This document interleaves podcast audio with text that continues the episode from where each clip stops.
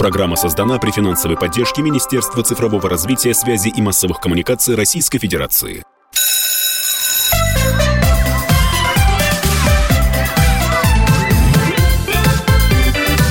Родительский вопрос. Здравствуйте, уважаемые зрители, здравствуйте, уважаемые слушатели.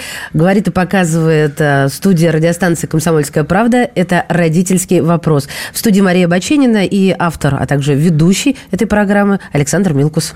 Здравствуйте. Да, ну вот я объясню, почему Мария говорит, говорит и показывает, потому что у нас идет трансляция э, на канале «Радио Комсомольская правда» на YouTube, и вы можете одновременно или параллельно, или последовательно нас видеть и слышать и на радио, и э, в трансляции на.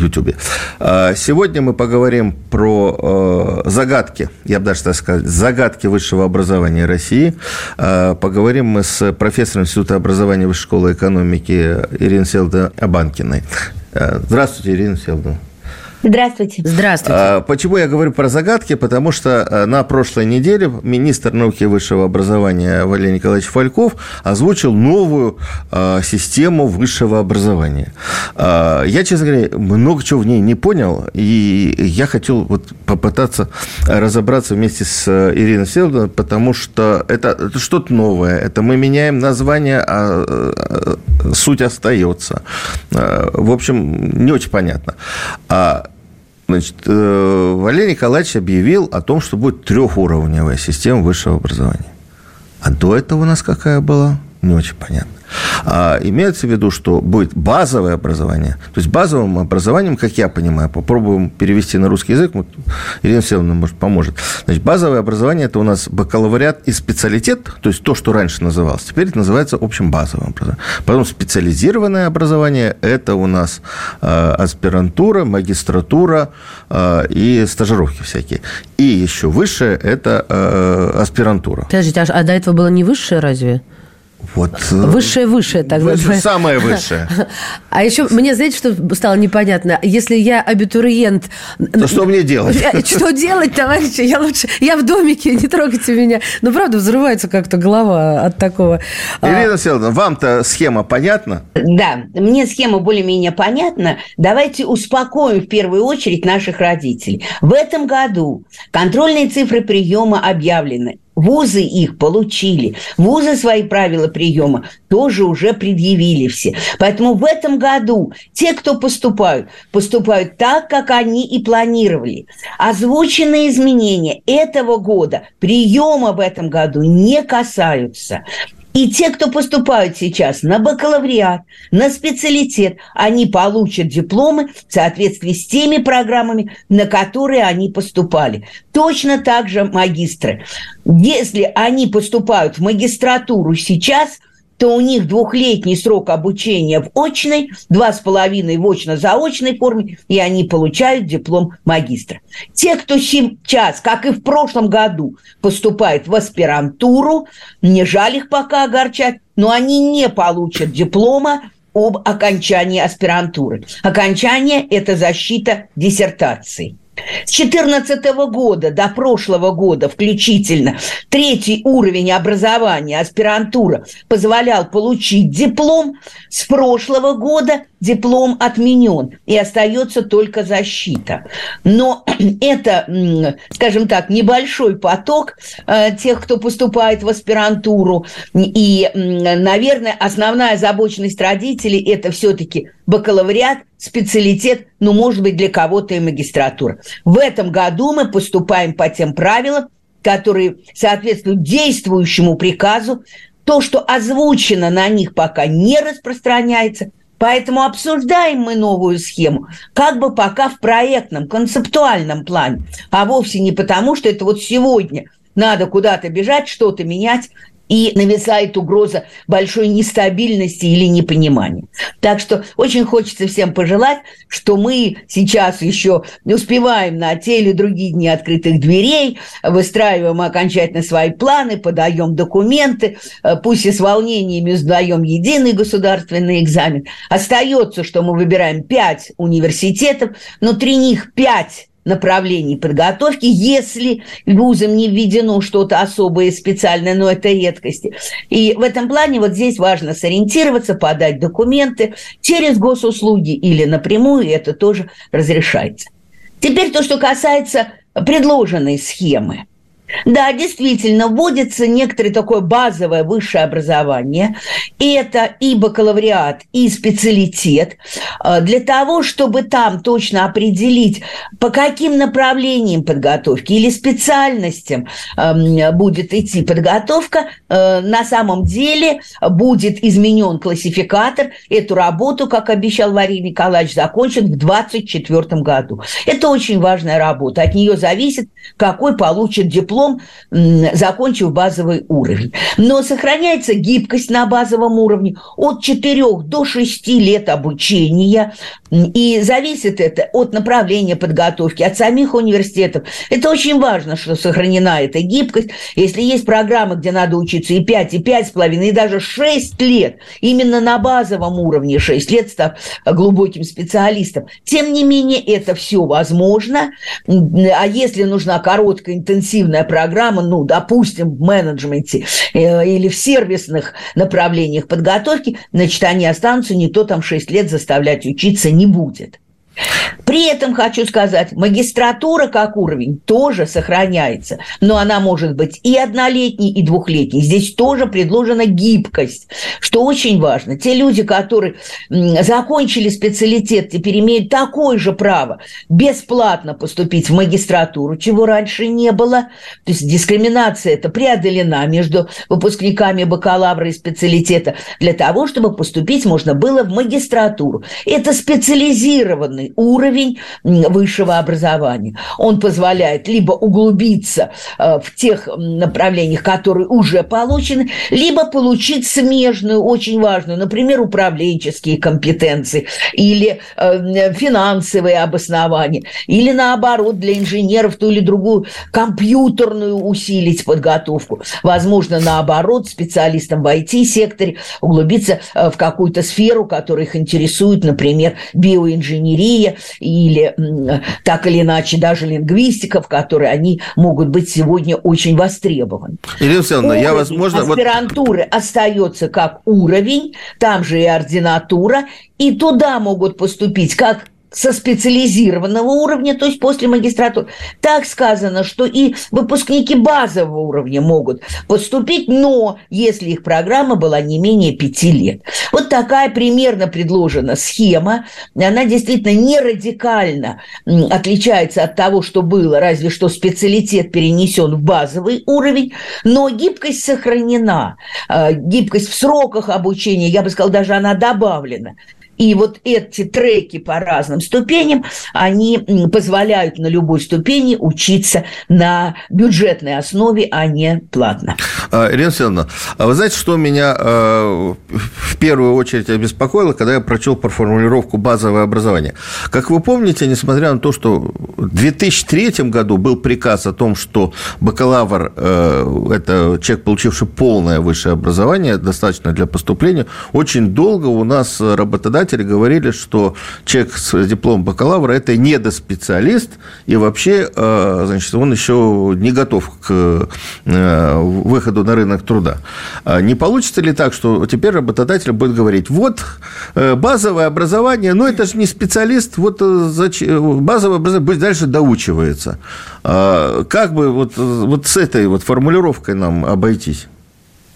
Э, я э, думаю, что нам надо дождаться э, обсуждения этого в более широком кругу экспертов, и главное, в том числе с подключением правовых управлений в и министерствах и в Госдуме, потому что самого по себе базового уровня пока это слово. За ним пока вот, ничего вот, не стоит. Вот. Более того, мы пока и бакалавриат, и специалитет отнесли к этому одному уровню с разной длительностью программ. В этом смысле получается, что если специалитет это доучившиеся, то они одноуровневые, назовем, если можно так это сказать, теперь с бакалаврами. К сожалению, то есть, в принципе, через какое-то время... сказал.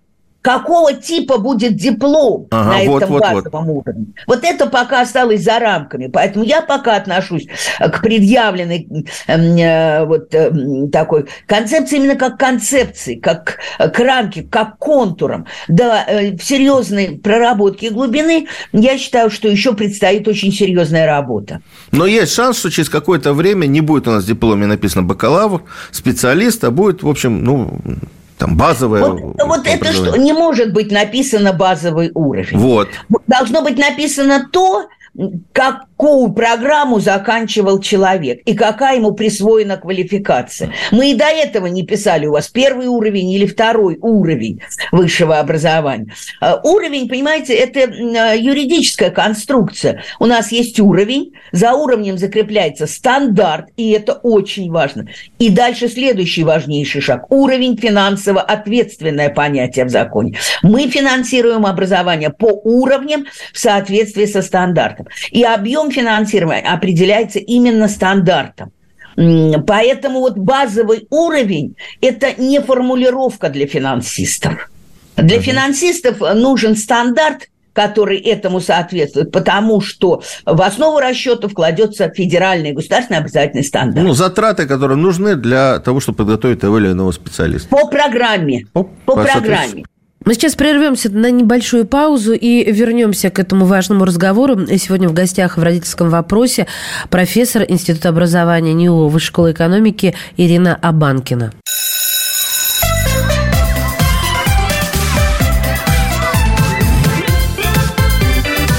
Родительский вопрос. Мы возвращаемся в эфир. Александр Милкус, Мария Бочинина и наш сегодняшний собеседник, эксперт Ирина Абанкина, профессор э, Высшей школы экономики. Говорим мы о тех изменениях, которые планируется э, произвести в высшем образовании. Пока можем успокоить, ничего революционного не ожидается. Ирина Александровна, у меня вопрос а, вот какой. Я, а, если оттолкнуться от выступления а, господина Фалькова, он несколько раз говорит о том, что нужно, нужны консультации с работодателями, с регуляторами. И вот он это говорит, когда речь шла о точных сроках обучения, он это говорит еще несколько раз.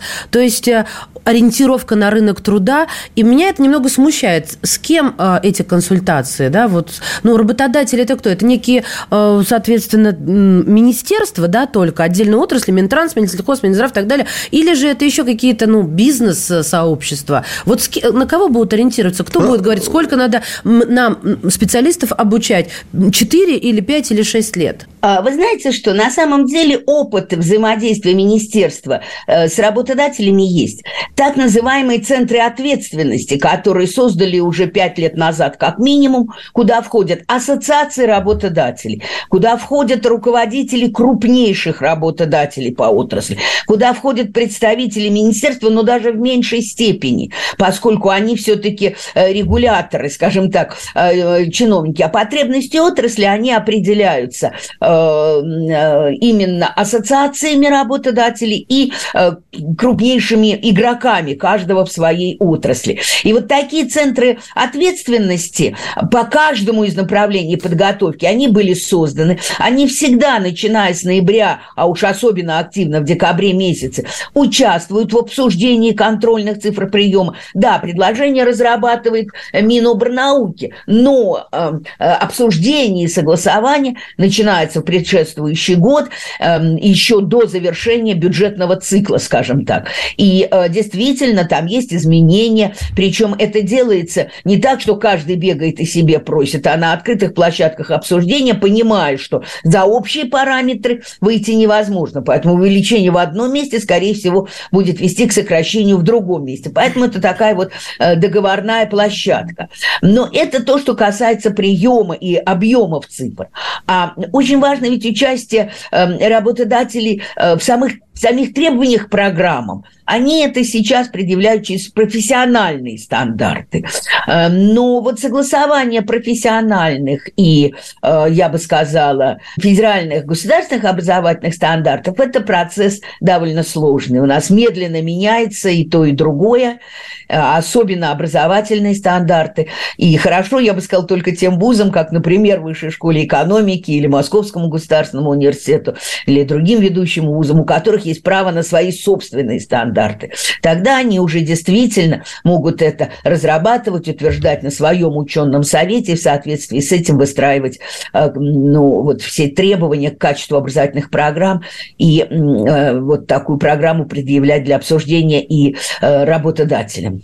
Ирина Семеновна, я, вот мне, честно говоря, очень нравится, когда я слышу вот разговоры о том, что обучение будет там, гибкое определенное количество лет. Я вообще не, не очень понимаю, правда, как можно мерить качество обучения продолжительностью обучения. Кто-то может освоить программу там, за два года, кто-то за три, кому-то надо пять или шесть. Вот у нас э, может быть такая гибкая система. Ну вот мы знаем э, много вузов, где э, человек учится, он набирает определенный кредит. Он может э, быстро закончить э, обучение, у него 7 пядей в, в, во лбу, и он может закончить обучение там, в течение трех лет, четырех лет. А другой может учиться 8 лет. Знаете, вот э, в царское время вечный студент, он герой многих литературных произведений. А мы к этому идем? Или все-таки у нас вот опять будет там 4 года, 3 года, 5 лет, ну, 3 года не будет, извините, 4, 5, 6 лет, вот как в Александр Борисович, я вас прекрасно понимаю, полностью разделяю э, вот этот трек на индивидуальной персональной стратегии обучения. Когда человек в университете уже может строить сам э, свою образовательную программу, выбирая Э, те или другие курсы. Да, есть небольшой набор обязательных базовых, все остальное он э, набирает сам, э, их проходит, сдает действительно за определенное э, количество вот тех самых обязательных кредитов, кредитов, их тут у нас по-разному э, называют. И э, вот как, допустим, в Америке за 40, э, соответственно, э, кредитов этих можно получить э, значит, диплом бакалавра. Но какие эти 40? Там значительная ответственность на самом студенте студенте. Э, к сожалению, именно к сожалению, я вынуждена сказать, что это тема не обсуждается сейчас, когда была предъявлена э, э, концепция э, Валерия Николаевича. То есть, скажем так, вообще вот эта вот идея персональных траекторий, право выбора самого студента, вот то, что называется и называлось в Болонском, кстати, процессе студентоориентированный подход, она пока вне поля обсуждения. А это очень серьезная реформа. Пока обсуждается, что по разным направлениям может быть разная продолжительность программ.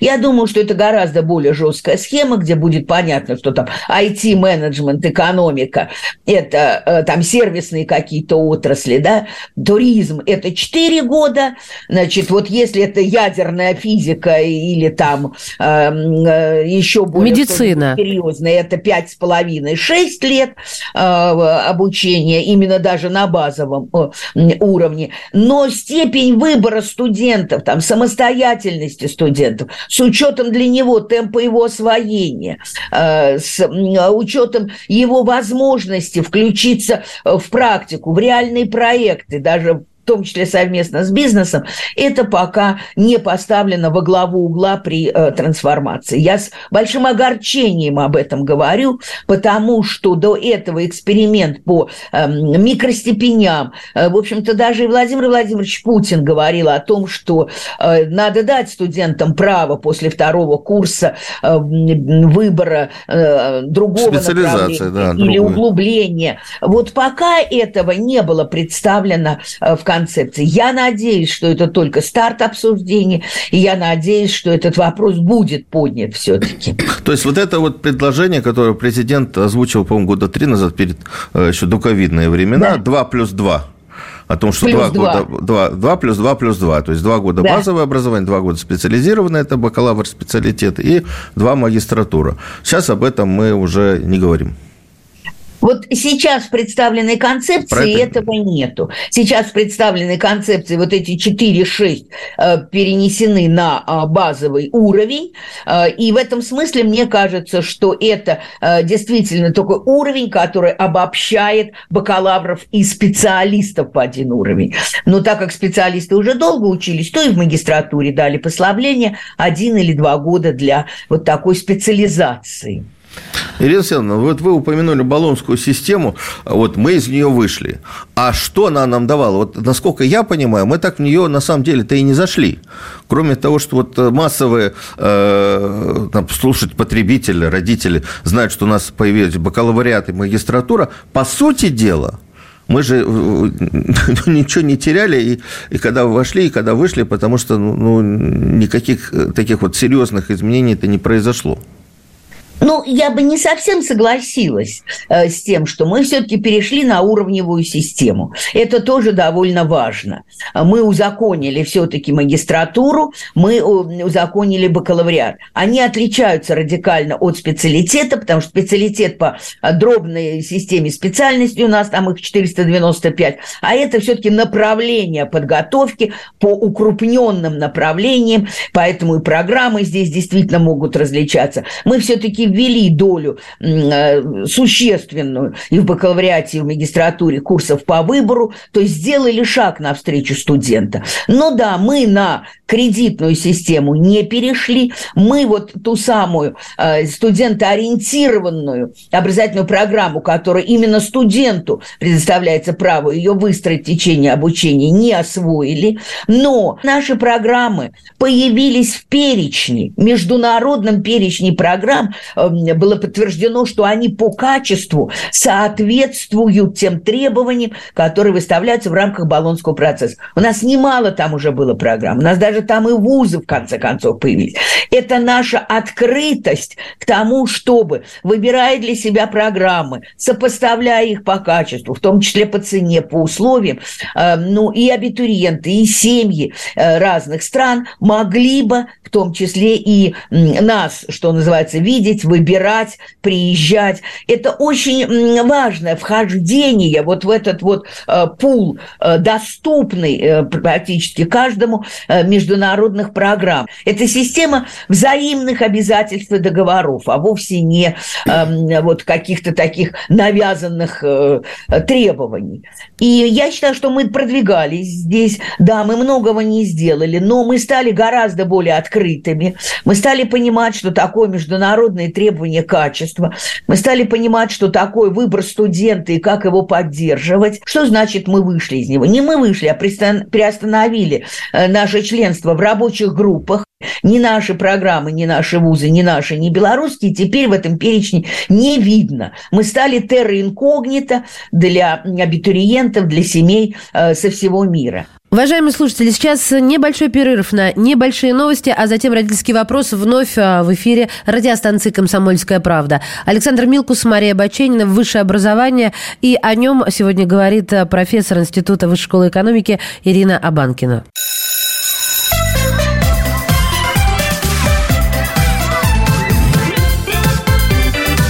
Родительский вопрос. Мы возвращаемся в студию. Александр Милкус, Мария Бачинина и э, Ирина Абанкина, профессор Института образования Высшей школы экономики. Говорим о тех изменениях, которые э, грядут в системе высшего образования. Базовое образование, специализированное образование. В общем, что творится на э, рынке труда и на рынке высшего образования какова будет мотивация? Вот человек отучился на первой ступени, он будет меньше получать, потому что э, он говорил министр о том, что нужно дать возможность, э, вот получил базовое образование, и, и дальше не хочешь учиться, хочешь идти работать, иди работай, то есть у тебя будет эта возможность. Там были такие строчки в том смысле, что э, не ограничивать человека, но в чем тогда стимул дальше идти? Ты больше будешь получать? Я понимаю про ту группу, я молчу просто, которые э, хотят в эту узкую специальность погружаться и так далее, но чем образованнее общество, то есть чем больше ступеней пройдено, тем общество лучше, так или иначе. Вот мотивация. Ну и все-таки возвращаюсь. Зачем все это тогда вот делается сейчас, э, про изменения? Давайте с этого начнем. Э, ну, на самом деле в экспертном сообществе, в ректорском корпусе, э, да даже и среди работодателей э, был накоплен, я бы сказала, уже некоторый такой потенциал проблем, недовольства тем, как организовывалась система образования и какие требования выставляла, в том числе и наша и промышленность, и социальная сфера, к э, образованию. А, и э, те шаги, которые были предприняты, они не всех устраивали. А, на самом деле, вот те самые уровни образования, о которых мы говорим, магистратура, э, специалитет, бакалавр, довольно слабо были прописаны в профессиональных стандартах. А профессиональные стандарты отражают требования работодателей. Где-то они прописывались, но тогда вызывали недоумение. Приведу простой пример.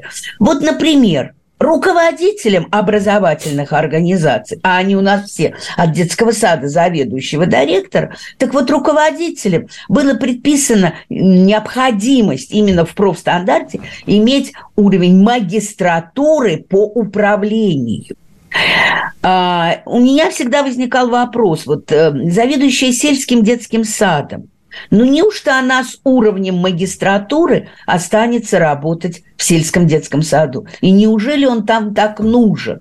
Когда мы говорим об одной, ну, в лучшем случае, двух группах э, ребятишек, которые ходят в такой детский сад. Наверное, это трудно сопоставить э, с компетенциями ректора крупнейшего вуза или даже образовательного комплекса. Тем не менее, это было внесено. Если у вас нет этого уровня, сейчас мы пока еще по старым квалификационным имеем право работать, но в дальнейшем, когда мы более жестко должны перейти именно на профессиональные стандарты, Вроде это требование появляется как требование допуска буквально к профессии. Но это мало где появляется. И э, на самом деле очень многие просто останавливались в профстандартах на формулировке «высшее образование». И э, в этом смысле любой уровень подходил высшего образования. А, вот четко сформулировать, какой именно уровень требуется, наверное, это достаточно сложно. И я знаю позицию министерства, в том числе, когда очень многие эксперты, работающие в Министерстве справедливо, говорили. Это легко сказать, когда мы говорим о нижних квалификационных уровнях. Когда мы говорим о высоких квалификационных уровнях, включая руководителей, там, наверное, э, вписывать какие-то унифицированные требования к уровню образования смысла уже нет. Там играет роль резюме, предыдущий опыт работы, рекомендации, э, собеседования, которые ведутся. И, наверное, про стандарты это не та скажем так, машинка, которая поможет расстановку кадров делать на э, вот э, таких вот высококвалифицированных специалистов и тем более руководителей. Э, поэтому вот с одной стороны политизация некоторая всех вопросов, особенно там, где приостанавливали наше членство. С другой стороны, накопившийся уровень все-таки неудовлетворенности и проблем, которые есть в разрывах между рынком труда эм, выпускниками университетов, ну, в общем-то, и карьерными предпочтениями самих выпускников, они вот э, э, вызвали необходимость обсуждения этой э, проблемы. Ну и закон об образовании, он уже у нас принят как 10 лет. Раз в 10 лет требуется его обновление. И, наверное, имеет смысл перейти на ту систему, которая э, действительно отвечает современным вызовам. Кстати, подчеркну, что слово «ступень», которое неоднократно использовал цитировал Варилий Николаевич, у меня вызывало недоумение. Ступень слова финансово безответственная в законе. Мы по ступеням ничего не финансируем. Нет такого. По уровням, да, за уровнем стандарт, за стандартом финансирования. А ступень что это? Ну, он неоднократно говорил, ступень я вот не вижу вот пока правовых оснований внедрения этого нового слова – в э, правовое поле, я бы сказала, в регулировании закона об образовании.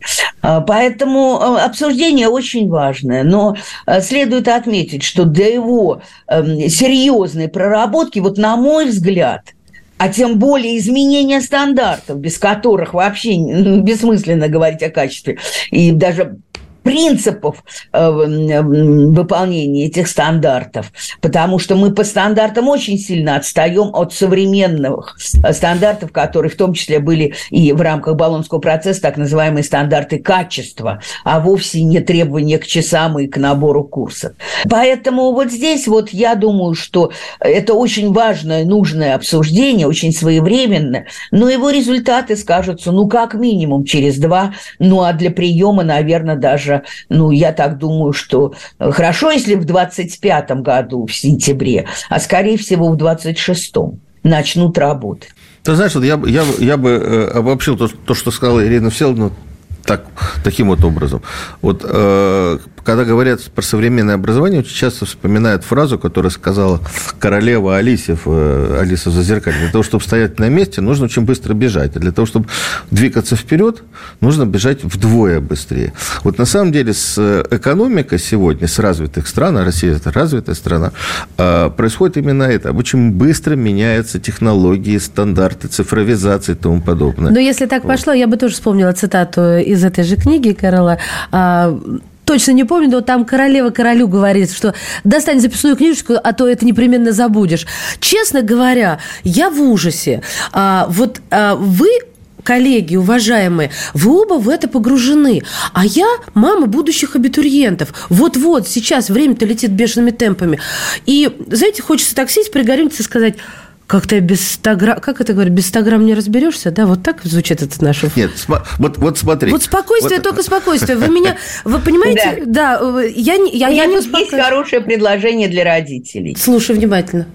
Вы знаете, у нас осталось, и я надеюсь, что Валерий Николаевич Фальков, он как раз очень жесткий сторонник того, чтобы сохранился выбор для абитуриентов. Вот пусть не 10, теперь это 5, 5 вузов, 5 направлений подготовки. Вот я считаю, что надо каждому члену семьи, самому выпускнику, родителям, лучше бабушкам, дедушкам, может быть, и знакомым, сесть перед компьютером, перед планшетом и написать под каждый вуз, под направление подготовки, пусть очень коротко, но письменно, и ни с кем не советуюсь, мотивационное письмо. Почему и зачем я хочу туда поступать и учиться там? Вот потом это все собрать в такой единый файлик, чтобы каждый тоже молча, пока еще ничего не обсуждает, просто вот эти жизненные планы соотнес, прочитал, подумал, подумал, что думает э, мама, что думает сам выпускник, что я, допустим, как отец думаю, а как родители моей жены на это смотрят. Вот просто на мотивационное письмо. Мозговой штурм получается, план. семейный брейнсторм. Да, и вот потом уже, когда все читают, подумают, выдохнут, вот тогда уже сесть, обсудить и в те самые пять вузов на пять направлений подать документы. И я уверена, что и на бюджет можно поступить будет. А, и, э, может быть, решить, что есть смысл в тот вуз, даже если не хватает баллов. Но, тем не менее, эм, может быть, даже взяв кредит, но поступить платно, потому что среда, в которой учишься, мотивация, вот та самая э, практика, проекты в связи с работодателем дают гораздо больше, чем просто обучение на бюджет месте, вот в такой э, изолированной, немотивированной среде. Но вот э, не надо э, спорить по этому поводу, э, тем более устно, э, обижаться и хлопать дверьми. Вот надо сесть один на один. Можно перед бумажным листом, но, как правило, все уже, конечно, перед компьютером или планшетом. И написать, и дать другим прочитать. Потому что задуматься о том, а какое, собственно, дальше образование ты хочешь? Кем ты хочешь быть? Профориентация – это, знаете, э, на экскурсию съездить. Это не про что. Профориентация – это про задумывание. Еще одна небольшая пауза, и мы снова в эфире. Это «Родительский вопрос». Сегодня у нас в гостях профессор Института образования Высшей школы экономики Ирина Абанкина.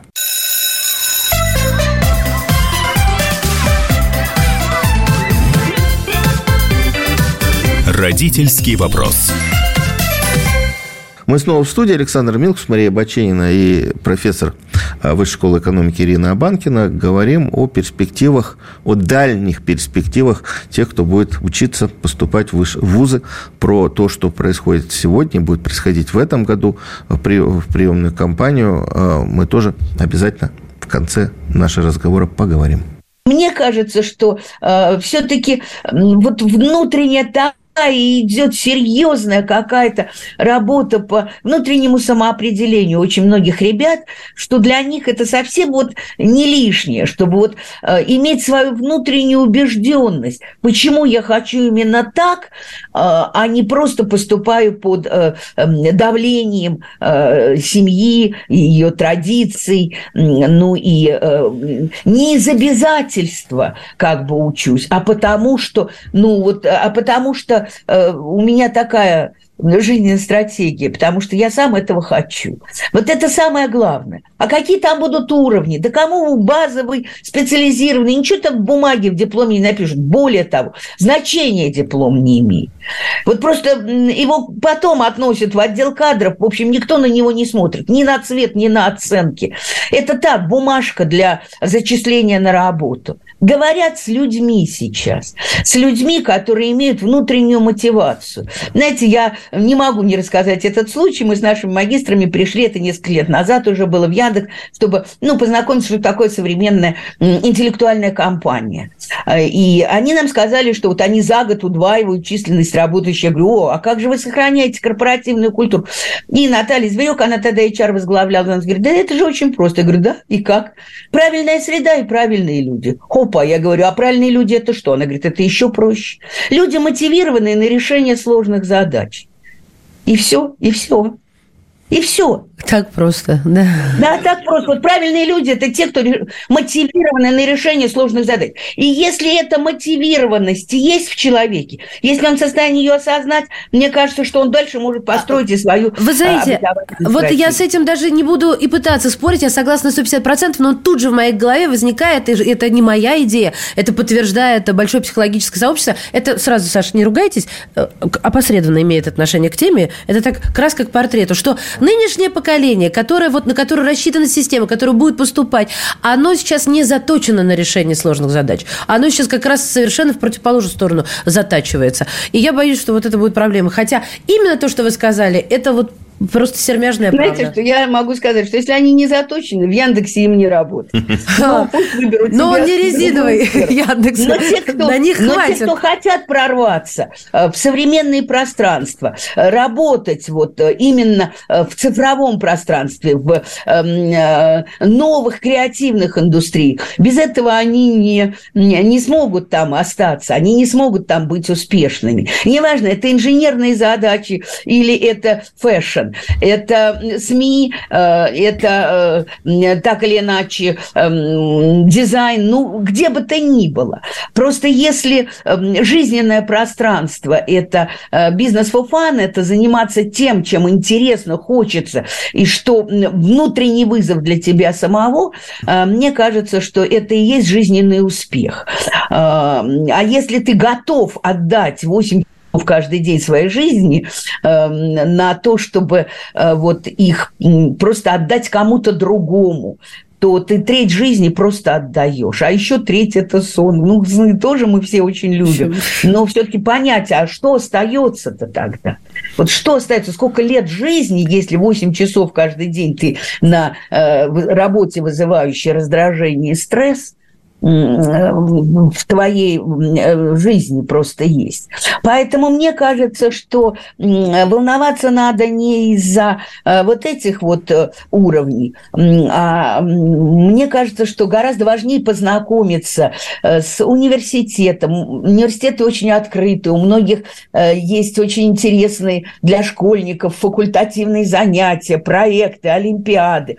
Вузы многие очень открытые, а даже лицеи открывают знают, и они, кстати, в топе э, российских э, школ. Э, вот меня совершенно потряс, мы обсуждали спрос на высшее образование, высказывание наших коллег из Тамбова, Тамбовский технический университет, когда они тоже, как и многие вузы сейчас открыли программы среднего профессионального образования, они говорят, ну, к нам идут девятиклассники, у них средний балл аттестата 4,8. Мы несколько групп набираем даже вообще 5 средний балл аттестата, 5. Я был они в колледже энергии энергия подмосковном, средний балл 5.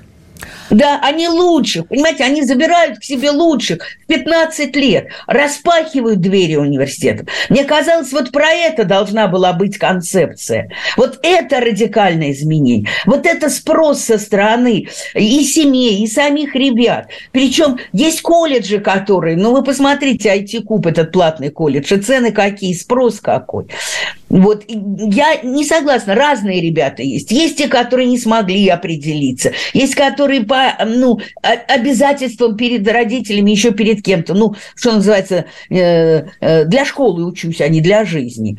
Но есть и те, которые именно для жизни, причем своей жизни э, учатся. И я очень рада, что гораздо более ответственно выбирают программы, включая среднее профессиональное образование, интересные колледжи, туда пришли молодые э, мастера производства, в общем, потому что на этом оборудовании, которое сейчас есть у колледжей, ну, э, работать могут, э, э, что называется, молодые. Я считаю, тут и WorldSkills огромный э, внес вклад в это. Но то, что вузы э, вот стали э, абсолютно разного уровня программы предлагать, и э, предлагать для именно мотивированных, сильных ребят – Тут, мне кажется, вызов для старшей школы больше, чем для кого-то.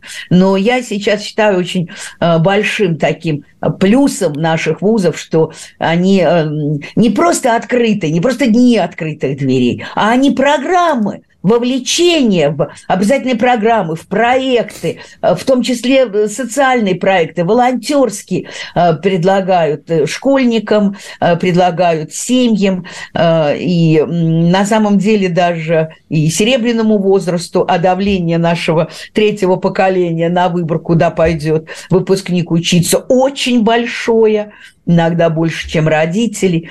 Поэтому я верю в потенциал э, университетов, которые именно вот в мотивацию сегодня могут внести значимый вклад.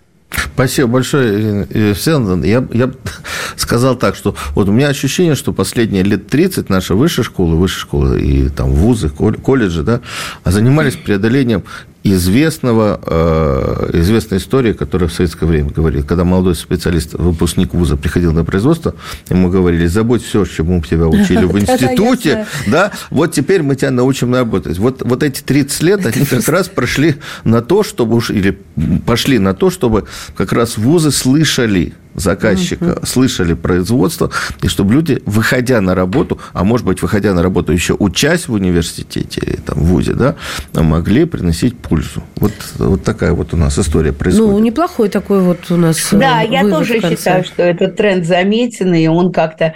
Эм, ну, и сами люди, которые выходят и приходят на работу, у них тоже теперь вопрос. Ну, хорошо, я вот на это место, вот на такое время, а как вы меня дальше будете развивать? О, да, вот у людей совершенно вот изменились запросы, и это, это, это прекрасно. к работодателю. И ему тоже надо как-то задуматься, а как он, собственно, собирается развивать? Он же не собирается законсервировать человека угу. на том рабочем месте, на которое берет. Ирина Всеволодовна, спасибо вам большое. Благодарим от всей души. Время пролетело как одна минутка, а мы с вами практически час вместе пробыли. Спасибо вам большое. Друзья, Давайте он... пожелаем нашим ребятам, семьям, вот без стресса, обсудить, подать заявление, Пока все так, как вы планировали. Вузы предложат все программы. Я очень хочу подчеркнуть, уже 64% для выпускников доступность бюджетных мест. Еще три года назад это было 56%. И это не за счет квот. Да, у нас теперь три квоты на целевое обучение, специальное а, для участников, э, ну, для военнослужащих участников СВО. И у нас есть особые, это для ребят с особыми образовательными потребностями уровне. Э, но независимо от этих квот, доступность высшего образования за счет бюджетных средств у нас увеличивается. Есть все шансы поступить на э, бюджетные места, есть потом возможность э, вот, углубить, продолжить свое образование, в том числе и в магистратуре. Ну, конечно, и даже после базового образования, если оно было достаточно длинным, в аспирантуру поступить в ординатуру. Так что очень хочется пожелать успехов и сказать, что сделано много для того, чтобы доступность высшего образования расширялась, а не сжималась. В общем, Спасибо шансов большое. на бюджет поступить в этом году больше. больше. С чем да. мы всех и поздравляем. В родительском вопросе сегодня принимала участие профессор Института образования НИУ Высшей школы экономики Ирина Абанкина. Ирина Всеволодовна, благодарим вас от всей души. Спасибо. Спасибо большое. Спасибо. Родительский вопрос. Программа создана при финансовой поддержке Министерства цифрового развития, связи и массовых коммуникаций Российской Федерации.